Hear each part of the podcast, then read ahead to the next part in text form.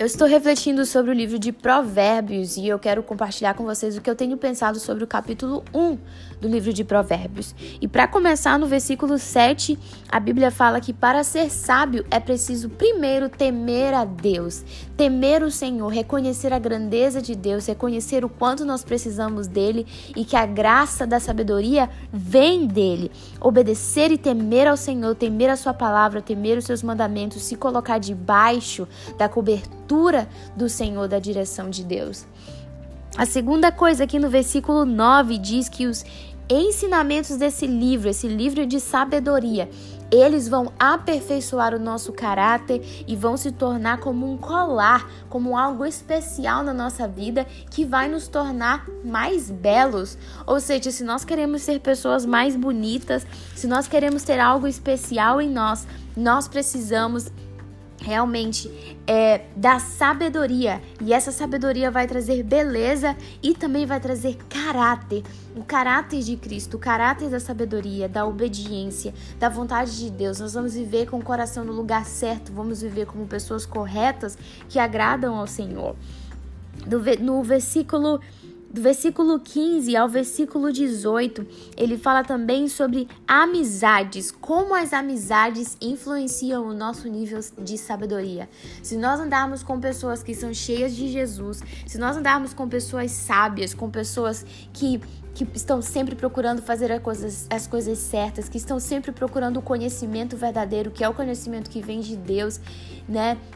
Se nós andarmos com essas pessoas, nós vamos ser sábios também, sabe? Aquelas pessoas que são cheias de Jesus, que são inteligentes, que são espertas, que são trabalhadoras, que são uma inspiração. Nós precisamos realmente colar nessas pessoas, estar perto delas, porque isso vai trazer também um acrescentar de sabedoria para o nosso coração, para as nossas mentes. E a Bíblia fala: ei, não anda com aquelas pessoas erradas, não fica sendo amigo daquelas pessoas erradas. É claro que você pode ser amigo de pessoas que estão fazendo coisas erradas para influenciar a vida deles, para trazê-los para Jesus, mas nós temos que ser os influenciadores e não os influenciados.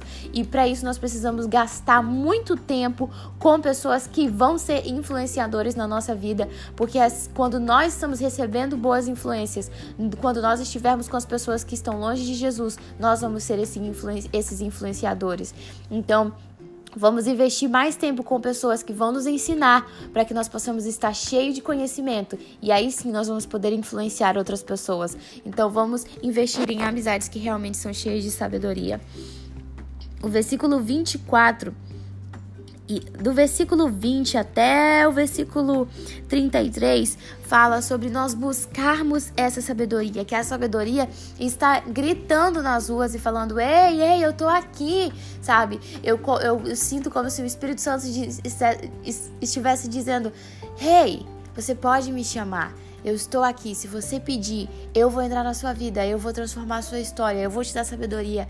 Porque, cara, quando você tem um relacionamento com o Espírito Santo, você pode chamar ele a qualquer momento do seu dia, da noite, sei lá, de manhã, de tarde, e dizer: Espírito Santo, me ajuda. O que, que eu faço? O que, que eu decido? Qual que é a prioridade que eu devo tomar agora? Qual que é o próximo passo? E ele vai te dar graça, ele vai te dar sabedoria. Então nós precisamos dizer sim para a sabedoria. Nós precisamos aceitar o convite da sabedoria que está disponível para nós todo o tempo através de Jesus, através da presença de Deus.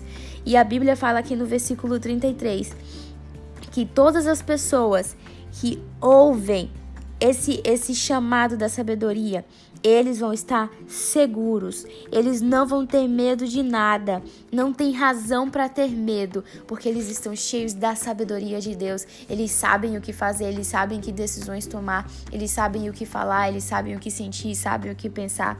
Então, nós precisamos buscar sempre a sabedoria de Deus, a sabedoria do Espírito Santo na prática através da oração, através da adoração, de busca intimidade com Deus e também se conectando com pessoas que são cheias de Deus, que são cheias de sabedoria, lendo bons livros, ouvindo boas palavras, assistindo bons vídeos que vão realmente acrescentar um conhecimento espiritual na sua vida. Então é isso aí, esse é o nosso desafio. Vamos buscar a sabedoria de Deus a cada dia e vamos refletir a glória dele em todo o tempo.